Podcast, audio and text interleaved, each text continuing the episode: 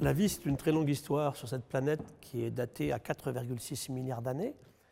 Et on a les traces, les premières preuves de carbone d'origine organique, donc vivante, euh, vers environ 3,85. Et c'est vrai que d'une chimie antérieure qui était là avant, euh, cette vie s'organise avec des cellules dans de l'eau. Hein. Il n'y a pas de vie s'il n'y a pas d'eau liquide. Eh bien, la biodiversité commence quand la première cellule se coupe en deux filles, identiques à la maman, qu'on appelle le clonage, et puis part à la conquête de l'océan. Et rapidement, au même moment, va commencer à inventer un fabuleux process qui s'appelle la photosynthèse dans de l'eau, récupérer la lumière du soleil et le CO2 qui nous embête tant aujourd'hui pour produire en contrepartie de l'oxygène et des sucres. Et tout le vivant va partir comme ceci. Et puis des grands événements vont se produire en fait dans cet océan ancestral vers à peu près 2 milliards d'années, un petit peu plus, l'apparition du noyau sur des grandes cellules, beaucoup plus grandes que les bactéries qui étaient là avant, et la capture de certaines bactéries qui ne vont pas être digérées, qui vont s'incorporer dans ces grandes cellules, ce qu'on appellera plus tard les mitochondries et les plastes, la symbiose, hein. et plus tard la pluricellularité aussi, vers à peu près aussi la même époque, 2 milliards d'années, pour faire des tissus, des organes, et plus tard des organismes très, très compliqués, beaucoup plus élaborés. Et puis cette vie, en fait, elle va donc saturer l'océan en oxygène, qui sortira l'oxygène à l'extérieur et, qui permettra plus tard à la vie de sortir de l'océan. La vie sort plusieurs fois, en plusieurs endroits, sous différentes formes de l'océan, vers à peu près 460 millions d'années pour les espèces organisées, et puis elle part à la conquête des continents. Cette histoire n'a pas du tout été un long fleuve tranquille. Hein. Il s'est passé des événements très, plus ou moins brutaux, mais très profonds. On parle de grandes crises d'extinction. On en connaît à peu près 60 depuis 600 millions d'années, dont 5 majeures.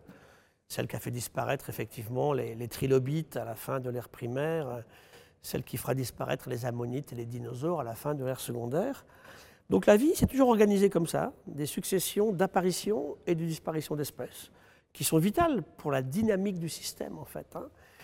Et puis là-dessus, euh, depuis maintenant à peu près 10 000 ans, l'humain étant apparu bien sûr auparavant. Il y a 10 000 ans, il ne reste plus que l'humain actuel, l'homo sapiens, l'homme qui s'est lui-même appelé savant, qui commence à inventer agriculture et élevage et qui commence à avoir un impact très important sur ces formes de vie et qui va accélérer des, procédés, des processus pardon, de disparition d'espèces et surtout d'effondrement des populations euh, animales, végétales, de champignons, de micro-organismes.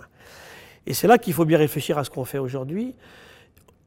Certains ont dit, est-ce qu'on n'est pas en train de préparer les conditions d'une sixième grande crise d'extinction, cette fois-ci liée aux activités de l'humain et de ses animaux domestiques?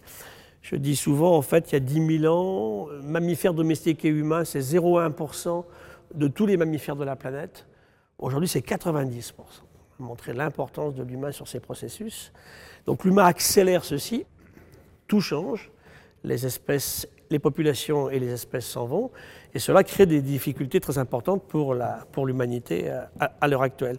Alors, la solution n'est pas dans du bricolage ou de vouloir tout réinventer, la solution est dans un respect et dans une lutte en permanence pour justement arrêter enfin cette érosion de la biodiversité que nous avons aujourd'hui euh, avec nous et que nous avons bien sûr créée.